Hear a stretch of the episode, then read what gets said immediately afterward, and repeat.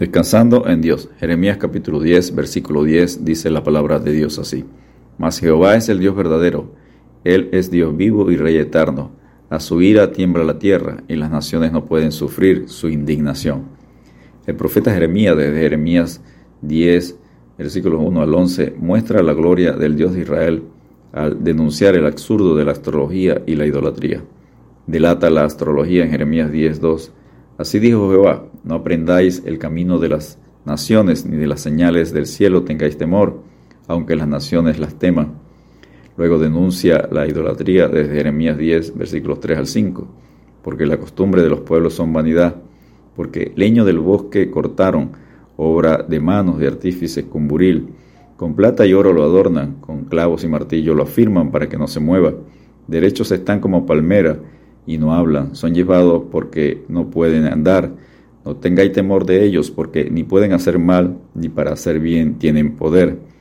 El Salmo 115, versos 4 al 8, afirma lo mismo. Los ídolos de ellos son plata y oro, obra de manos de hombres. Tienen boca, mas no hablan. Tienen ojos, mas no ven. Orejas tienen, mas no oyen. Tienen narices, mas no huelen. Manos tienen, mas no palpan. Tienen pies, mas no andan no hablan con su garganta, semejante a ellos son los que los hacen, y cualquiera que confía en ellos. El primer punto lo conseguimos en Jeremías capítulo 10, versículo 10, parte A. Mas Jehová es el Dios verdadero. Solo existe un Dios vivo y verdadero que se ha manifestado al ser humano a través de la creación del mundo y de manera progresiva en el Antiguo Testamento. Moisés afirma en Deuteronomio 32.4, Él es la roca, cuya obra es perfecta porque todos sus caminos son rectitud Dios de verdad y sin ninguna iniquidad en él, es justo y recto. La completa revelación de Dios es Jesucristo que se encarnó, se hizo hombre para mostrarnos al Dios Padre, como él lo afirma en Juan 1.18, y en Juan 10.30 afirmó, yo y el Padre uno somos, en Juan 17.3, y esta es la vida eterna, que te conozcan a ti, el único Dios verdadero y a Jesucristo a quien has enviado. Pablo, dando testimonio de la conversión de los tesalonicenses, dice, en 1 Tesalonicenses 1, versículo 9, parte B, como os convertiste de los ídolos a Dios para servir al Dios vivo y verdadero. El apóstol Juan lo enseña en 1 Juan 5:20. Pero sabemos que el Hijo de Dios ha venido y nos ha dado entendimiento para conocer al que es verdadero. Y estamos en el verdadero, en su Hijo Jesucristo. Este es el verdadero Dios y la vida eterna. Segundo punto lo conseguimos en Jeremías capítulo 10, versículo 10, parte B él es Dios vivo. Dios no solo es verdadero, sino que vive por la eternidad. Moisés lo afirma en Deuteronomio 5, versículo 26. Porque, ¿qué es el hombre para que oiga la voz del Dios viviente que habla de en medio del fuego, como nosotros oímos y aún viva? El salmista en el Salmo 84, 2, anhela mi alma y aún ardientemente desea los atrios de Jehová. Mi corazón y mi carne cantan al Dios vivo.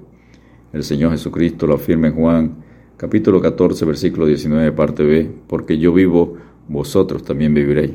El tercer punto lo conseguimos en Jeremías 10, versículo 10, parte C, y Rey eterno.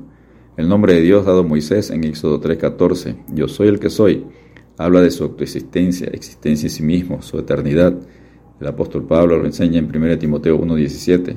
Por tanto, al Rey de los siglos, inmortal, invisible, al único y sabio Dios, sea honor y gloria por los siglos de los siglos. Amén. El escritor a los Hebreos en Hebreos 13:8, Jesucristo es el mismo ayer y hoy y por los siglos. El Señor Jesucristo lo confirma en Apocalipsis 1:8, yo soy el alfa y el omega, principio y fin, dice el Señor, el que es y que era y que ha de venir, el Todopoderoso. El cuarto y último punto lo conseguimos en Jeremías capítulo 10, versículo 10, parte D. A su ira tiembla la tierra y las naciones no pueden sufrir su indignación. La ira de Dios es uno de los atributos del carácter perfecto de Dios, que se manifiesta en sus juicios por el pecado del ser humano, por la inmoralidad, desobediencia a su palabra, por creer en el horóscopo, seguir, postrarse, adorar ídolos hechos de manos de hombre. Dios enseña en el Salmo 76, 7, Tú temible eres tú, ¿y quién podrá estar en pie delante de ti cuando se encienda tu ira? El profeta afirma en Aún 1.6, ¿quién permanecerá delante de su ira? ¿Y quién quedará en pie en el ardor de su enojo? Su ira se derrama como fuego, y por él se hienden, agrietan las peñas. El profeta Sofonías, en 3.8, Por tanto, esperadme, dice Jehová, hasta el día que me levante para juzgaros, porque mi determinación es reunir las naciones, juntar los reinos para derramar sobre ellos mi enojo, todo el ardor de mi ira, por el fuego de mi celo será consumida toda la tierra. Descansemos en Dios al confiar en el Dios vivo y verdadero. Dios te bendiga y te guarde.